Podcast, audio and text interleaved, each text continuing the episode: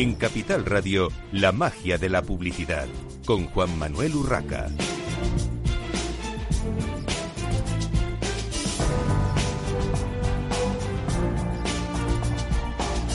Bienvenidos un viernes más a la magia de la publicidad en Capital Radio. Les habla Juan Manuel Urraca. Hoy en esta mañana de nuevo especial de confinamiento tenemos a nuestros participantes en casa y bueno, sin más demora voy a presentar a Alejandra Recasens, directora de marketing y comercial de Sky, de la plataforma Sky. Bienvenida Alejandra. Muchas gracias, buenos días. Bueno, Alejandra, cuéntanos lo primero, ¿qué es exactamente Sky? Porque en España, evidentemente no en el Reino Unido y en otros territorios, en España no es eh, la plataforma más, más conocida. ¿Qué, ¿Qué hace? ¿Qué tiene Sky exactamente? Bueno, efectivamente, ni es la más conocida y además eh, tiene una oferta muy diferente a otros países, como bien apuntabas. Eh, en nuestro caso, aquí en España, a nivel producto, lo que es diferenciador respecto a otras plataformas es que nosotros ofrecemos televisión en directo. Tenemos los canales de pago más vistos en España como uno de los pilares diferenciadores de nuestra oferta y luego el catálogo bajo demanda que incluye contenidos, además de estos canales, eh, variedad de series, películas, documentales, contenidos infantiles y, por supuesto, lo que nosotros llamamos los Sky Originals, que son las series de producción propia eh, que son mm, en algunas en exclusiva, otras en coproducción, como es el caso de Chernobyl, Catarina la Grande, y etcétera, ¿no? Un poco lo que tenemos es que eh, esta oferta mixta de canales en directo y de contenido bajo demanda lo que ofrece un poco son diferentes formas de consumo, ya que estas series de los canales están disponibles en ambas modalidades y mucha gente lo que puede hacer es incluso ver temporadas anteriores que en la televisión en abierto no, no ha podido ver, ¿no?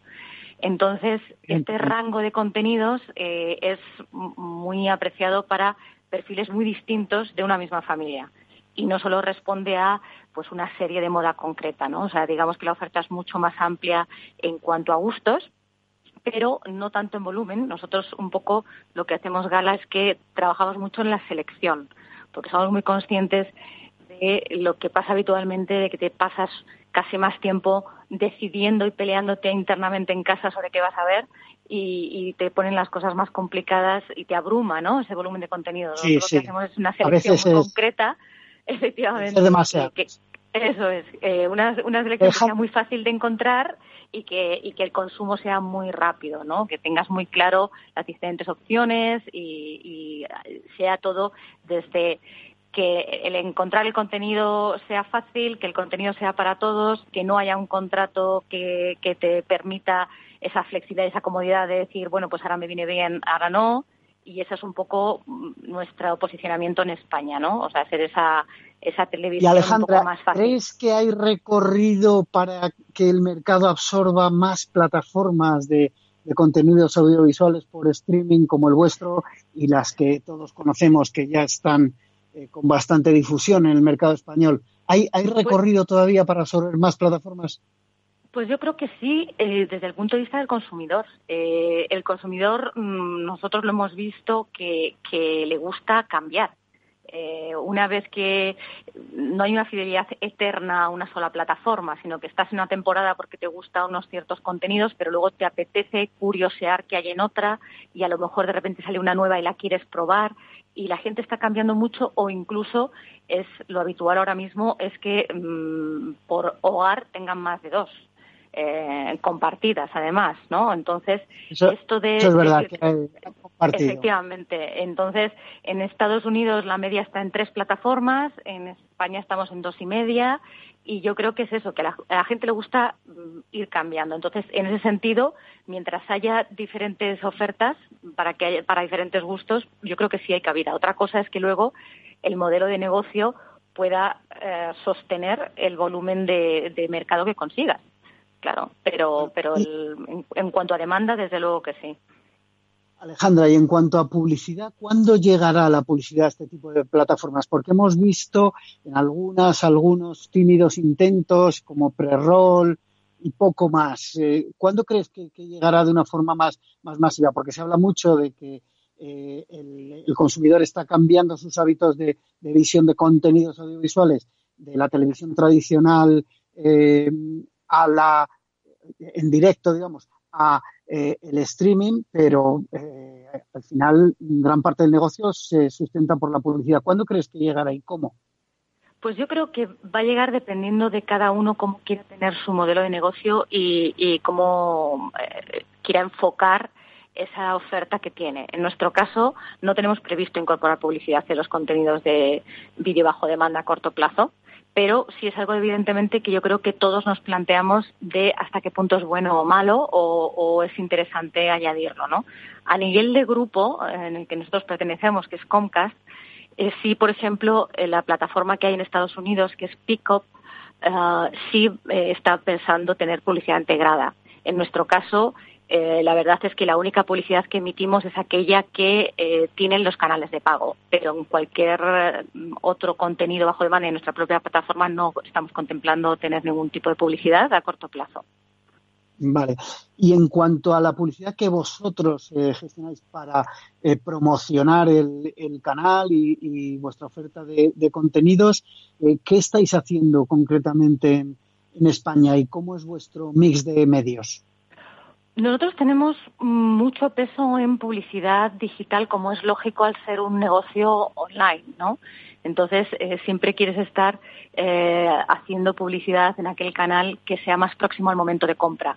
Entonces, pero eso tiene sentido. Pero si nosotros nos planteamos la publicidad y los canales a utilizar pensando en todo el día de una persona y todos los momentos potenciales de contacto con esa persona. Entonces, desde ese punto, sí hacemos un mix de medio bastante amplio. Desde hacemos publicidad exterior, hacemos eh, radio, nos hemos planteado, hemos hecho televisión anteriormente, hemos hecho formatos eh, un poco también eh, no convencionales como menciones tanto en radio como en televisión, nos planteamos también algún patrocinio, acciones especiales, eventos, o sea, tenemos un mix muy, muy amplio, pero el peso en publicidad digital es bastante fuerte. Imagino que estáis en, eh, bueno, imagino no lo sé, estáis en redes sociales. Eh, cuéntanos cómo utilizáis las redes sociales. Pues nuestras redes sociales eh, no están tanto enfocadas a venta pura, digamos, a una promoción muy de, de dirigir a la plataforma constantemente, sino que nosotros vemos las redes sociales como una oportunidad eh, única de tener una interacción directa con los consumidores. O sea, nosotros las utilizamos mucho para fomentar ese diálogo y para conocer sus gustos. Eh, desde ahí nos hacen llegar, o sea, establecemos esa, esa forma de comunicarnos muy cercana y entonces esto da pie a que desde que opinen que les gusta, no les gusta, miras un poco el pulso de, qué son los contenidos que son más apreciados, aquellos que se echan de menos y luego cualquier otro problema que puedan tener, aparte de nuestro call center, las redes sociales es un, un punto para nosotros muy importante para cuidar esa relación, ¿no? Porque uno de los valores que tenemos o uno de los focos muy importantes para nosotros es el cuidado de esta relación. Eh, y, un poco mm, medimos siempre esa satisfacción mes por mes y, y la verdad es que estamos recogiendo los resultados porque en, los rankings, o en las encuestas que hacemos eh, de satisfacción, que es el, NPS, eh, estamos manteniendo una respuesta por encima del 70, que es bastante alto para, para un índice de satisfacción. Así que en eso a eso nos dedicamos. y en redes sociales, por supuesto, sí también utilizamos la propia naturaleza del canal para buscar formatos innovadores y que eh, den un poco más de, personalidad a esos contenidos. ¿no? en el caso de Chernobyl, por ejemplo, pues utilizamos el canal para crear un filtro de eh, poderte hacer un selfie con la propia máscara de Chernobyl, entonces hacerse un poco acciones un poco más innovadoras que, que el propio medio te facilita, ¿no? Te voy a pedir brevedad en esta última pregunta. Eh, dentro de, eh, digamos, vuestra, eh, vuestra actividad, habéis hecho dos campañas muy relevantes, La Buena Televisión y Sin Spoilers. ¿Qué resultados habéis obtenido? Breve, Alejandra, por favor. Vale, pues mira, en, la campaña de Sin Spoilers, que era para concienciar a los ciudadanos de que se quedaran en casa, lo que ha tenido es, por el momento que fue, que estábamos todos confinados, bastante repercusión. Es decir, nos han sacado en magazines matinales hablando de la campaña, en medios propios del sector y lo que hemos tenido un media value alto, hemos tenido repercusión en medios y sobre todo ese guiño también en redes sociales que la gente lo ha comentado porque le ha llamado la atención porque será un concepto muy fresco de dar spoilers para que la gente no saliera a la casa. No saliera a la calle, perdón. Pues eh, muchísimas gracias por tu participación hoy, Alejandra Arcasnet, directora de marketing de, Sky. Nosotros continuamos en esta mañana de viernes en Capital Radio, en la magia de la publicidad, ahora con eh, Mariluz Barriga, Chief Marketing Officer en Rastreator. Bienvenida, Mariluz. Buenos días.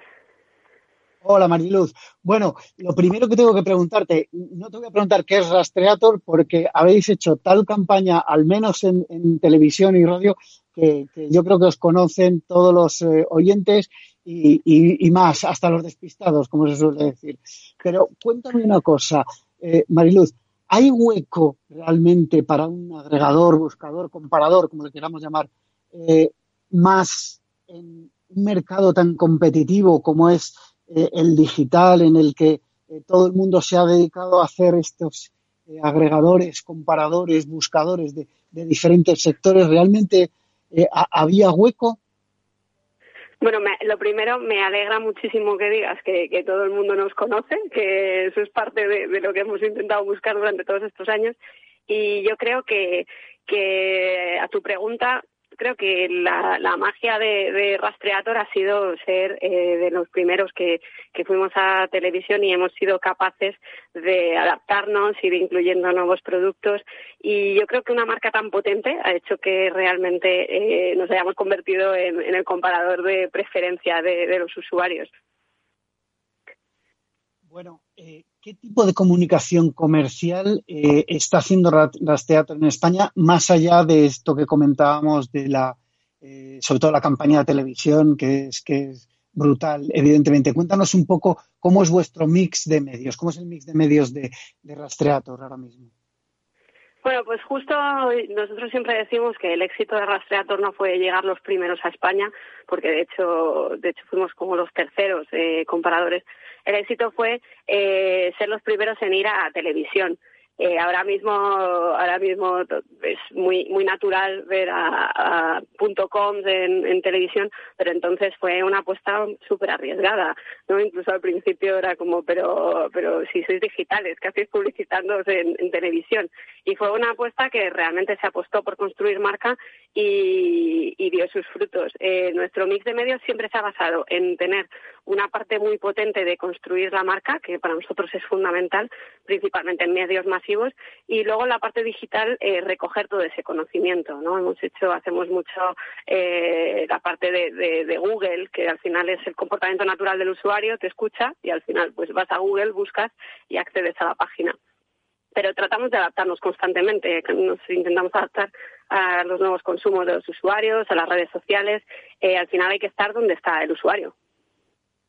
Por las redes sociales te quería preguntar, porque evidentemente cualquier, eh, digamos, startup, vosotros no sois una startup, pero eh, empezó evidentemente como startup, cualquier negocio que empieza o que nace desde el entorno digital, en las redes sociales tiene, tiene campo abonado para hacer promoción y para crecer, pero hay distintos usos de las redes sociales. ¿Qué está haciendo Rastreator en redes sociales y en cuáles estáis? Bueno, eh, efectivamente empezamos como startup, pero bueno, hay que decir que ya somos más de 130, así que nos, nos enorgullece haber crecido y haber llegado hasta aquí. Eh, para nosotros las redes sociales nos gusta verlas como como una parte donde, donde afianzamos eh, la marca y conectamos con los usuarios. Eh, intentamos no buscar eh, esa parte de negocio, simplemente las redes sociales las utilizamos para intentar aportar, ayudar, eh, llegar y, dar información verídica y que pueda ser de utilidad para los usuarios. Creo que las redes eh, son fundamentales a día de hoy porque eh, incluso para muchas personas eh, un Facebook es una forma de, informarse porque puedes eh, leer contenidos, noticias y lo que hacemos es intentar adaptar a cada red la necesidad que entendemos que, puede cubrir. Entonces, nos gusta estar en todas, pero intentando adaptar el mensaje en cada una. Y una curiosidad, el, usuario, el consumidor, al final, ¿cómo o en, qué medio, eh, digamos, os, contacta más? ¿A través de las redes sociales, directamente a través de la, de la página de, Rastreator? ¿Tenéis diferentes puntos de contacto con el, con el consumidor y, cómo se divide, digamos, digamos, el usuario real que ya contacta con vosotros? Yo creo que al final te contactan eh, para necesidades diferentes. Cuando el usuario tiene su necesidad de comparación y de contratación, eh, claramente va, a la página web y normalmente, bueno, por el funcionamiento, pues muchas veces pasa por Google, entonces toda esa parte la tenemos muy cubierta. Y es verdad que cuando el usuario pues tiene más dudas, eh, quejas también, eh, inquietudes, va más por la parte de redes sociales y además espera que por redes sociales seas mucho más inmediato. Eh, tú tienes una necesidad en este momento y, y consideras que, la respuesta tiene que ser instantánea. Parece que, que por otro tipo de canales somos más pacientes que por redes. Por eso es muy importante tener constantemente actualizadas las redes, dar contestación y siempre intentar eh, aclarar todas las posibles dudas que surjan. Es curioso porque en las comunidades de, consumidores eh, y asociaciones de consumidores se habla siempre de esto, ¿no? Si tienes un problema, lo primero ponlo en redes sociales. Parece que esa inmediatez eh, también se ha trasladado a, los eh, servicios de asistencia y a, bueno, pues eh, atención al cliente, ¿no? El, usuario está esperando esa, esa respuesta rápida.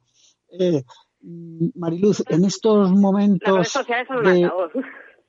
Efectivamente, efectivamente. en estos momentos tan, tan complicados de, por culpa de la pandemia, del confinamiento, ¿cómo se está afectando? ¿Cómo le afecta a un, a un portal, a un comparador de precios como Rastreator el que eh, la mayoría de los consumidores eh, estemos o, deberíamos, algunos se escapan, pero deberíamos todos estar confinados en casa? Eh, nuestro negocio es muy digital y esa parte, la verdad, que, que nos ha ayudado porque, aunque estemos en casa, eh, nosotros podemos seguir dando el mismo servicio y de hecho estamos todos teletrabajando. Eh, entonces, ¿qué nos ha afectado? Por supuesto que nos afecta, nos afecta a todos. Eh, al final, a mí más que hablar de, usuarios o consumidores, pues, eh, pues, primero hay que pensar en que son personas lo que tenemos delante y en un momento delicado, pues obviamente eh, las necesidades cambian, estás eh, con la cabeza en otro sitio. de alguna forma, lo que intentamos es seguir manteniendo nuestro servicio para todos aquellos que nos sigan necesitando, sobre todo en un momento en el que creo que, la necesidad de ahorro eh, ha cobrado una especial importancia y eso es principalmente lo que nosotros hacemos. Nosotros eh, lo que intentamos es ayudar en todo momento a que, a que las personas encuentren la mejor oferta al mejor precio y creo que eh, en este momento más que nunca es donde debemos estar ahí apoyando. Eh, una cosa que sí que hemos hecho, por ejemplo, para adaptarnos a esta situación es, eh, por ejemplo, habilitar teléfonos eh, para que para aquellas personas que a lo mejor no estén tan especializadas con la parte digital, hemos puesto aparte de nuestros agentes dedicados a coger el teléfono y ayudarte en un servicio exclusivo de ahorro de tus facturas. Eh, entonces ahora puedes llamar gratuitamente y revisar con uno de nuestros expertos pues cada una de las facturas de tu hogar a ver si eh, encontramos alguna opción que se ajuste mejor a tus necesidades. Y esto normalmente no lo hacemos porque nosotros al ser una web eh, solemos intentar incentivar el canal online, pero en estos momentos creemos que hay que adaptarnos a las necesidades y ahora mismo las necesidades probablemente eh, pasen por necesitar un apoyo más personalizado y más largo al teléfono. Está claro que es una, es una ayuda importante. Eh, Mariluz, nos quedan dos minutos. Me gustaría que nos comentases la campaña Tener Olfato.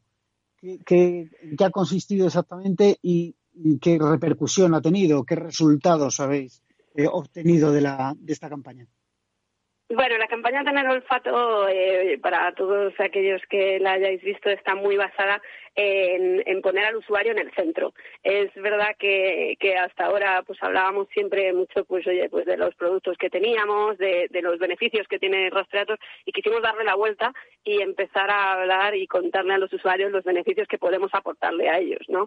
Eh, ahora ya más que eh, decir eh, si, si para ser inteligente utiliza Rastreator, no, es más bien al revés. Es eh, tú ya eres inteligente por lo que damos por hecho que vas a saber que usar Rastreator te beneficia.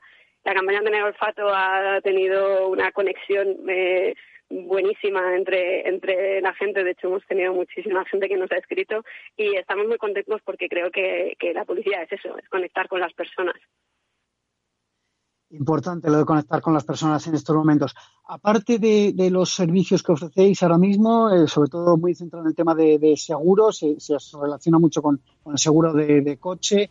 Eh, ¿qué, más productos tenéis? Muy rápido.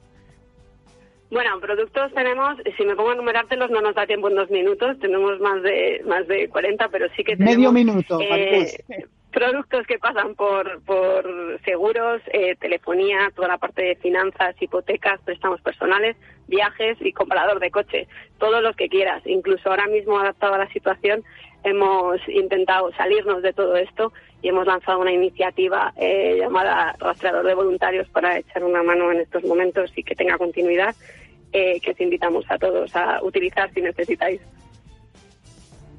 Muy bien, pues una iniciativa importante en estos momentos. Muchísimas gracias por participar hoy, Mariluz Barriga Gracias a vosotros. En Rastreator.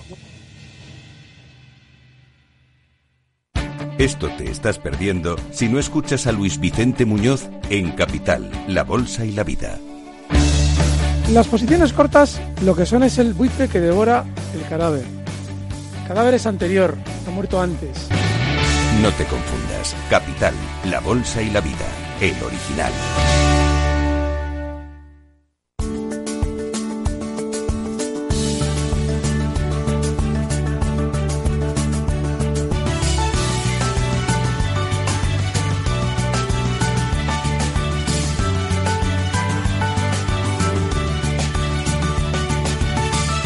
1785 motivos por los que hasta un noruego querría ser español. Motivo globalizado.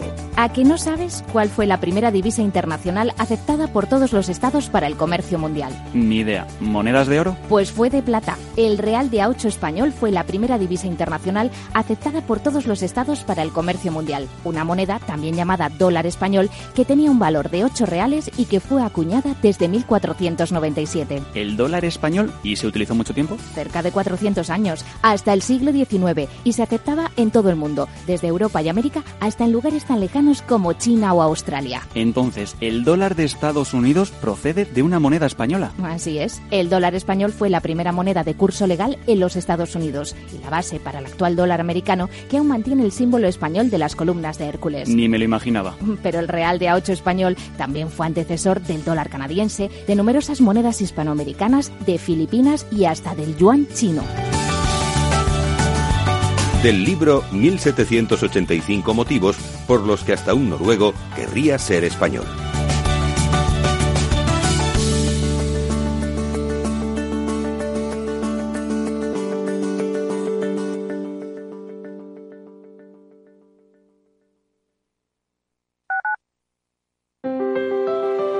Si te gusta la cocina gallega de siempre, en el Mesón Gallego 1 y el Mesón Gallego 2 encontrarás los mejores pescados y mariscos de las costas junto a recetas de la Galicia interior, además de las carnes de Sanabria y los mejores embutidos de Zamora y nuestra terraza. Te esperamos en la calle Muller 35, teléfono 91 579 3623 y en la Plaza de la Remonta 13, teléfono 91 579 0769. Una recomendación del programa gastronómico Mesa y Descanso.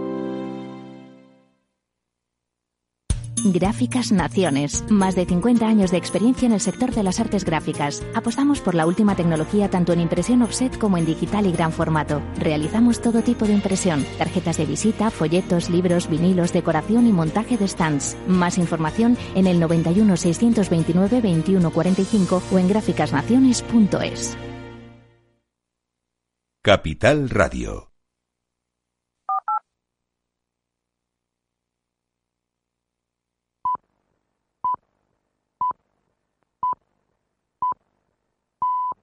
La magia de la publicidad con Juan Manuel Urraca.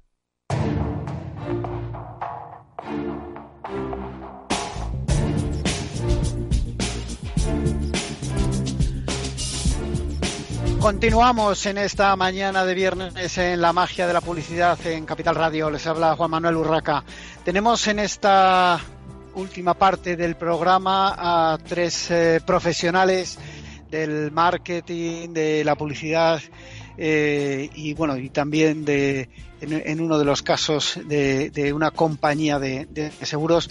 Voy a presentarles rápidamente porque vamos a hablar de algo interesante. Ya hemos tocado en algún momento los eSports en la magia de la publicidad, pero creo que es importante eh, seguir eh, ahondando en este tema. Eh, tenemos con nosotros a Carlos Cantó, CEO de SPSG Consulting y consejero de la Asociación de Marketing de España. Bienvenido, Carlos. Juan Manuel, ¿qué tal? Buenas tardes y encantado de volver a estar con vosotros. Tenemos también a Antonio Lacasa, fundador y CEO de Global Sportainment. Eh, bienvenido, Antonio. ¿Qué tal, Juan Manuel? Buenos días y buenos días a todos los oyentes. Bueno, y tenemos con nosotros también a Néstor Santana, eSport Project Leader en Mafre, España. Bienvenido, Néstor. Hola, ¿qué tal? Un saludo a todos. Bueno, lo primero que os preguntaría a los tres para, para situar eh, cómo está el tema de eSports en España es eh, cómo, está siendo la evolución de, los eSports, de, de, lo que es, digamos, el sector o el mercado de, los eSports. ¿Realmente es tan potente como nos dicen algunas cifras? Eh, y, no solo por, digamos, las competiciones, las ligas, los, los, juegos en sí, sino por el negocio ¿no? que, hay, que hay alrededor. Eh, que empiece el que quiera. Carlos, por ejemplo. Pues, hombre, pues sí. Ah, según los datos que, eh, que, facilita normalmente una consultora de Silicon Valley, que es la referencia en el mercado en tema, o una de las de referencia como es Newzoo, ah, eh, en el 2020 se estima 1.1 billones ah, americanos, es decir, 1.100 millones de dólares americanos lo que es los, los ingresos relacionados con eSports. Uh, tres cuartas partes de los mismos sería, o sea, 822 millones provenientes de media raíz y de patrocinio y con una audiencia que alcanzaría casi los 500 millones de personas en el 2020. Este 1.100, billón, 1.100 millones de dólares en el 2020 representaría un, un aumento con respecto al año anterior del 15.7%, cosa que es realmente significativa. Bueno, eh, Antonio. Hombre, yo a eso le, añadiría, quiero decir que, a ver, los esports no, no son ni más ni menos que, mm, que, un entorno de entretenimiento y así lo tenemos que percibir. Es decir, eh, primero tenemos que diferenciar lo que es el concepto videojuego del concepto esports, que muchas veces lo mezclamos y parece que estamos hablando de lo mismo y no es lo mismo, porque esports evidentemente supone por un lado el, componente de competición y por otro lado el componente de, online y eso quiere decir que nos está enlazando directamente con un entorno de entretenimiento que hace que tengamos en cuenta también las cifras globales a este respecto. Yo complementando un poco lo que está diciendo Carlos a nivel de datos, me fijaría también en lo que son los ingresos globales del sector de entretenimiento a nivel eh, mundial. Eh, si nos fijamos en las cifras que, afloran de los estudios eh, periódicos que desarrolla Price en, en, su Outlook, que es un clásico ya en, en, en, este análisis, nos damos cuenta que los crecimientos que estamos teniendo desde el año 2014 en el entorno de entretenimiento están en un, en un 4,4% de, de crecimiento acumulado y que esto se mantendrá en, eh, o por lo menos hasta el 2000 hasta el 2023 con gastos eh, publicitarios también muy grandes.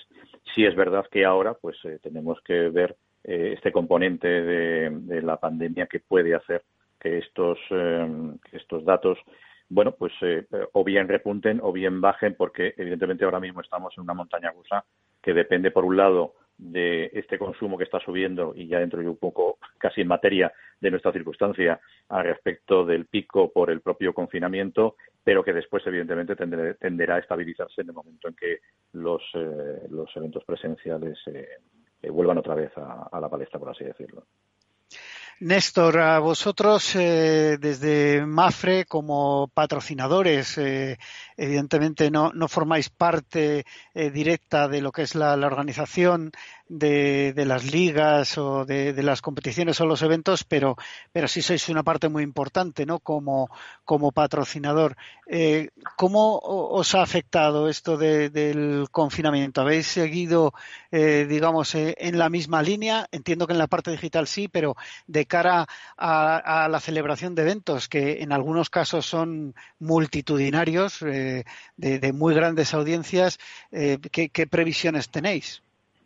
Bueno, antes de nada, a mí me gustaría referirnos a, a MAFE con respecto a los eSports no solo o no tanto como un patrocinador, sino como un partner o como un nuevo player dentro del ecosistema. Tengamos en cuenta que al final una aseguradora es parte inecuánime de cualquier eh, industria y por tanto eh, es interesante el hecho de que una aseguradora del calibre de Mafre pues esté formando parte de este ecosistema para poder desarrollar productos y servicios ad hoc a las circunstancias del ecosistema, tanto a nivel eh, B2B como a nivel B2C para los equipos, jugadores, etcétera, etcétera. Hay que tener en cuenta que es un ecosistema que ha crecido muy rápidamente, donde los diferentes players que, lo conforman se han centrado en lo que tenían que centrarse, por supuesto, que es pues en el desarrollo de las competiciones, en la profesionalización de los de los jugadores, etcétera etcétera, pero que es importante que para que esto vaya evolucionando y vaya asentándose y se vaya abriendo otros, otros mercados, haya una buena base tanto a nivel financiera como a nivel aseguradora. Entonces, en ese aspecto, pues a nosotros nos gusta referirnos más como una empresa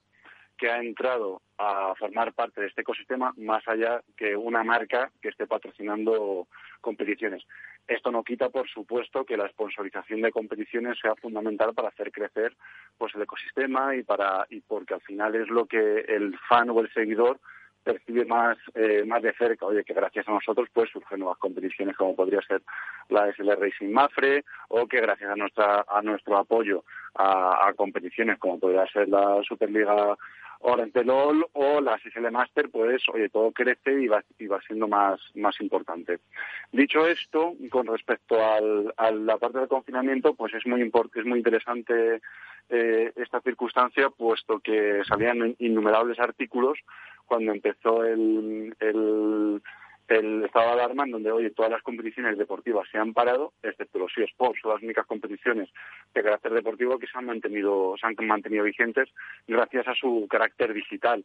Eso a nosotros nos, nos, ha permitido, a la vez, como compañía, teniendo en cuenta en donde todas las compañías, eh, han, tanto aseguradoras como de otro índole, pues muy cautelosas en cuanto a las comunicaciones que se realizan con sus clientes, eh, se ha bajado lógicamente la, la, inercia de las campañas comerciales, todas las compañías nos hemos encontrado la situación de, oye, ¿cómo mantenemos contacto con nuestros clientes?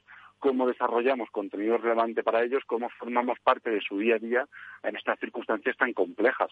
Entonces, nuestro, a nosotros lo que nos ha permitido nuestros partnership de los eSports es poder desarrollar propuestas que aporten valor y entretenimiento seguro a las familias o a los hijos de a los hijos de, de, los núcleos familiares en estas circunstancias de ahí que por ejemplo hayan lanzado las las Mafre Challenger a través de SL que son unas competiciones semanales tanto de FIFA como de de Clash of Clans en donde oye pues la gente pues puede participar. O por ejemplo con GT parece que estamos perdiendo perdón me oís Néstor, parece que estamos, sí, parece que estamos perdiendo tu, conexión. Voy a lanzar otra pregunta a Carlos y Antonio, a ver si podemos escucharte después eh, mejor. Yo quería preguntaros por una parte muy importante desde el punto de vista, estamos en el programa La magia de la publicidad, hablando de marketing y publicidad. Eh, ¿No es preocupante que el recuerdo de marcas patrocinadoras de los eSports sea inferior al 26% eh, de, de de la audiencia según los datos ofrecidos en el último webinar de la Asociación de Marketing de España? Sí, a ver, uh, según el barómetro de patrocinio deportivo de SPSG Consulting presentado el 30 de enero de este año, el 76.60% de la población encuestada, 700 personas en España, no recordaban ninguna empresa asociada a los eSports y los que sí recordaban mencionaban básicamente marcas endémicas, eh, entre las cuales estaba PlayStation, el FIFA, Nintendo, EA, Sony, Movistar, Vodafone, Orange, etcétera, y había solo una marca no endémica que era ah, Red Bull. ¿vale? Ah, tener en cuenta que esta que este barómetro se establece en base a encuestas telefónicas a la población mayor de 18 años. Con lo cual, si se hiciera una ampliación de la muestra a, partir de los 14 años, es probable que este porcentaje del 76% que no recordaba ninguna marca pudiera significativamente eh, reducirse. Dicho esto, es cierto que las marcas más asociadas son aún las endémicas y por otra parte que para las marcas no endémicas eh, todo el tema de esports aún es un espacio a explorar aportando valor. Yo no diría que eSports, y estoy totalmente de acuerdo con Antonio en su, en su, en su concepto de que eSports no es gaming. Los eSports forma parte del, del gaming. Por otra parte, los eSports tampoco es digital. Hay una parte digital importante, evidentemente, y más en estos días, pero hay una parte muy sustancial, especialmente desde el punto de vista de la monetización, que son los eventos físicos. Los eSports, como todo, no es ni digital ni físico, es un espacio digital, digital. Y había un estudio muy interesante de Sports Entertainment de MKTG que eh, está nombrado en el informe de GES, Antonio, y con el GESI, que el Global Sports Innovation Center, que citaba que en ese estudio que el, que el 44% de los anunciantes eran marcas endémicas contra un 55% de marcas no endémicas, entre las cuales destacaban las marcas de alimentación, las marcas de periféricos, las marcas de hardware y las marcas de comercio. Eh, se está trabajando para que realmente los patrocinadores, entre ellos, por ejemplo, Mafre, pues a, en ese aporte de valor al, al, al fan, un aporte real de valor al fan y no es solo poner evidentemente un logo aquí o un logo ahí. Pero Carlos, eh, bueno, y es una pregunta quizá para Néstor también. Eh, habláis de lo que aportan las marcas, que evidentemente eh, aportan su valor, sobre todo en el sentido que decía Néstor, de que van más allá de, un simple patrocinio. Pero y al revés, Néstor, ¿qué aporta, qué valores aporta una liga de eSports a una marca como Mafre o, a otras no endémicas? Porque evidentemente las que ha mencionado Carlos antes, las endémicas pues eh, se benefician de, incluso de, vender productos y servicios. Pero en vuestro caso, por ejemplo, Néstor. Vale, muy bien. Mira, em, yo siempre suelo arrancar un poco con esto, con esto, con esta parte, ¿no? Oye, ¿qué, nos ofrece los eSports a, a Mafre? Y, creo que, viene a colación y es la frase que decían en, en ESPN, que decían, los eSports es lo que todo deporte tradicional quiere ser, joven, digital, global y diverso. Al final, si esos, esos cuatro objetivos los, trasladamos en un ámbito empresarial, oye, pues qué empresa que no crea en la innovación, que crea en, el desarrollo de nuevos mercados, no quiere formar parte de un ecosistema que sea joven, digital, global y diverso. A de aquí, las enseñanzas son enormes. Al final estamos encontrando un ecosistema donde es punta de lanza de las nuevas profesiones del futuro, donde estamos hablando de influencers, donde estamos hablando de la comunicación comunicación, estamos hablando de, lo digital, eh, enganchado con lo presencial, eso es súper importante y al final estamos hablando de una, de, una de una nueva industria completamente nueva conformada por gente joven. Es decir, hay que ser parte de ella y acompañarla y crecer con ellos, porque finalmente, oye, al final esto es sin duda alguna una, un nuevo ecosistema que se va a asentar. Al final, en el ámbito deportivo, yo cuando nací ya estaba el fútbol, ya estaba el baloncesto, ya estaban todos los deportes. Estamos teniendo la enorme suerte de ser partícipes del crecimiento de toda una nueva industria del entretenimiento. Dicho esto, también porque no sé es importante todo este ecosistema, indudablemente por el target. Estamos refiriéndonos a un target no tan joven como se piensa, pero sí que es verdad que es muy amplio. Estamos en un target desde los 14 hasta los 35 años aproximadamente. Y nosotros tenemos, tenemos clientes de todas las edades, pero si, en gran medida tenemos clientes, por ejemplo, de, unos 40, 50 años, al final, que tiene el 80% de, de nuestros clientes de esas edades? Hijos con edades comprendidas entre los 14 y 18 años, con lo que al final para MAFE, que es muy importante el concepto de familia, el concepto de aportar valor tanto en productos y servicios a toda la familia en, eh, su conjunto, los eSports nos permite también acercarnos a esos integrantes de la familia más jóvenes que hasta ahora, pues por ejemplo, pues no le preguntaban a su padre a la hora de la comida, oye papá, ¿con quién tenemos el seguro en, casa? Y gracias a este proyecto estamos propiciando esas conversaciones. De hecho, por ejemplo, nos habían en algún, en algún tuit cuando, cuando abrimos el canal de, Twitter que nos comentaba un, un compañero de red, decía, oye, mira, mi hijo jamás había interesado por donde trabajaba y ahora está entusiasmado sabiendo que su padre trabaja en una empresa que está dedicándose a, una de sus grandes aficiones. Con lo que al final es un proceso de, pues bueno, evolutivo, poco a poco, y de ir creciendo y de ir conociéndonos eh, ambas partes y encontrar también nexos de unión, porque también es importante eh, sí, a eso se le llama, Néstor, eh, retorno, ¿no? retorno claro de, la inversión. Nos, nos quedan menos de dos minutos. Antonio, te quería preguntar, ¿cómo se montan las competiciones? ¿A qué retos eh, estratégicos se enfrentan los organizadores de, competiciones de eSports? no solo en, los eventos físicos, que, bueno, puede ser más, más evidente, sino también a nivel digital. minuto y medio, Antonio. Hombre, básicamente hay por un lado toda la parte eh, organizativa, marketing, etcétera, etcétera, pero por supuesto la parte de producción, porque supone toda una coordinación entre, evidentemente, por un lado, primero, que tengas eh, que tengas el, el, acceso eh, directo al tipo de juego y, por lo tanto, la, autorización, el permiso, la licencia correspondiente del publisher que, que, ostenta ese juego.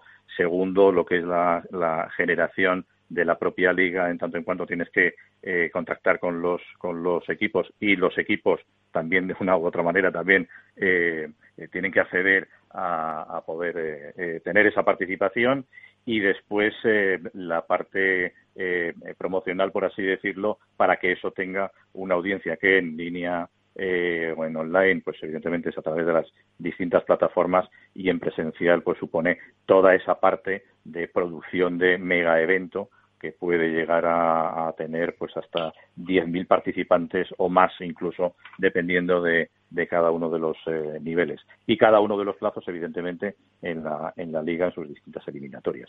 Es muy difícil resumirlo en un minuto, pero básicamente a grandes trazos. Eh, Antonio, muy, muy rápido. Eh, no he visto, por ejemplo, promoción de eSports en televisión. No digo que no lo haya habido, que yo no lo he visto. no es su canal natural. No es su canal natural. Es decir, ten en cuenta que estamos en online, estamos hablando de sus propias plataformas, de sus propias OTTs. Eh, entonces, en televisión convencional eh, no sería no sería lógico. Eh, apuntamos, por ejemplo, al propio canal que tenía, por ejemplo, en su momento Movistar Esports, que de hecho en un momento determinado pues lo desplazó para aportar contenidos dentro de Ubit. es decir, que lógicamente tienes que conectar en donde está, claro. tu nicho. Antonio, siento interrumpirte. Eh, despedimos ya aquí el programa. Doy las gracias a Carlos Cantó de SPSG y la Asociación de Marketing de España, Antonio Lacasa de GES y Néstor Santana de MAFRE por participar en este pequeño coloquio sobre los eSports. Y a todos ustedes les espero el próximo viernes en la magia de la publicidad en Capital Radio. Les habla Juan Manuel Urraca.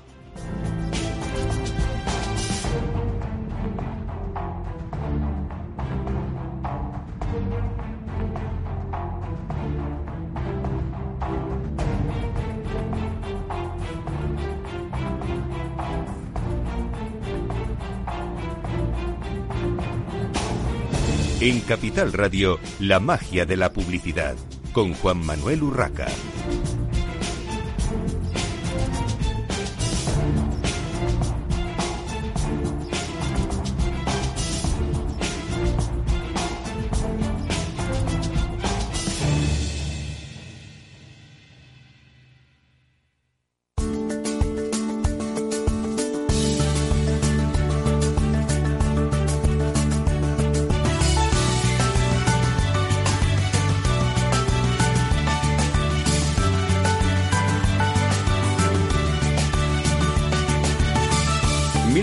1.785 motivos por los que hasta un noruego querría ser español. Motivo gastroeconómico. Si te pregunto cuál es el país con la mayor superficie de viñedos del planeta, ¿qué dirías? Pues pensaría en Estados Unidos, o en Francia, o en Italia. Es España el mayor viñedo del mundo, puesto que cuenta con casi un millón de hectáreas dedicadas al cultivo de la vid. La mitad están en Castilla-La Mancha. Wow, muchas vides. Pero, ¿quién es el mayor productor de vino del mundo? España también es el líder mundial en producción y exportación de vinos. Superamos a Francia y Italia con más de 2.200 millones de litros anuales. Pues pensaba que los líderes eran los franceses con los italianos. Pues no solo en cantidad, también en calidad. En España contamos con más de 4.000 bodegas y 71 denominaciones de origen. Y también en premios mundiales, 17 bodegas españolas están entre las 100 mejores del mundo. Del libro 1785 motivos por los que hasta un noruego querría ser español.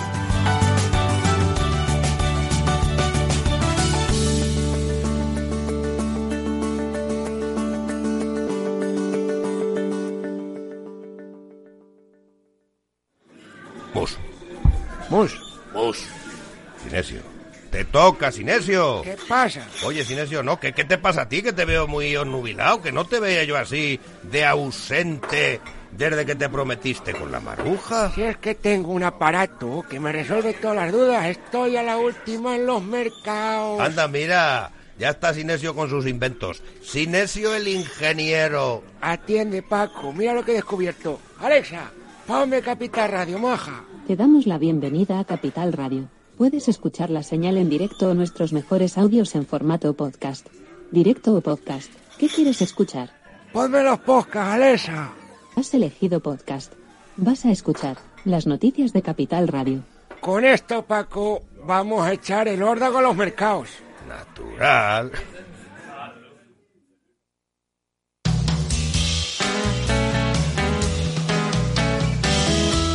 Capital Radio, música y mercados.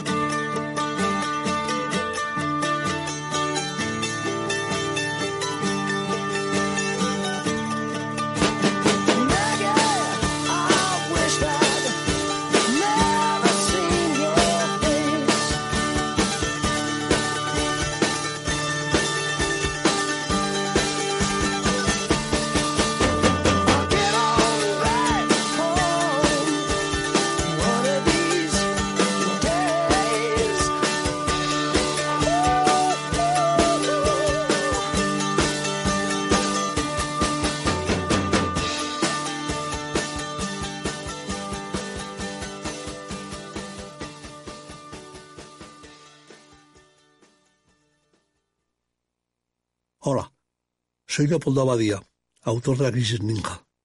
Tengo 86 años, 12 hijos, 50 nietos y una bisnieta. A mi edad, y con tanta gente en casa, siempre he pensado que era imposible conseguir ahorrar. En mi familia, lo único que crecían eran los gastos. Sin embargo, ahorrar quizá es mucho más sencillo de lo que crees. Finambes.com. Carteras diversificadas de fondos de inversión a un solo clic. Ya no estamos en la era de la información, estamos en la era de la gestión de los datos y de la inteligencia artificial. El tratamiento inteligente de estos datos proporciona un valor enorme a las empresas en sus procesos de negocio. En Piper Lab ayudamos a nuestros clientes a tomar decisiones de negocio basadas en datos. Escúchanos todos los lunes a las 10 y media de la mañana en el espacio de Big Data de Capital, la Bolsa y la Vida. Escuchas Capital Radio, Madrid 105.7, la radio de los líderes. Disfruta de la mejor cocina gallega en Montes de Galicia. Todo un clásico moderno en el barrio de Salamanca. Disfruta de la variada dieta atlántica, de las mejores carnes y pescados tratados con respeto y transparencia y regados con una de las mejores bodegas de la zona. En grupo, en familia o en pareja, Montes de Galicia te ofrece el espacio perfecto en cada ocasión. ¿Sabes cuál es el mejor dial para escuchar Capital Radio? Tu móvil. Ya tienes disponibles las versiones de iOS y Android de Capital Radio. Y si quieres escucharlas en tu coche, lo tienes muy fácil. Empareja el Bluetooth de tu coche con tu móvil o tableta, entra en la app de Capital Radio y ya lo tienes. Escucha Capital Radio en digital. Y si te preguntan qué escuchas, no lo dudes. Capital Radio.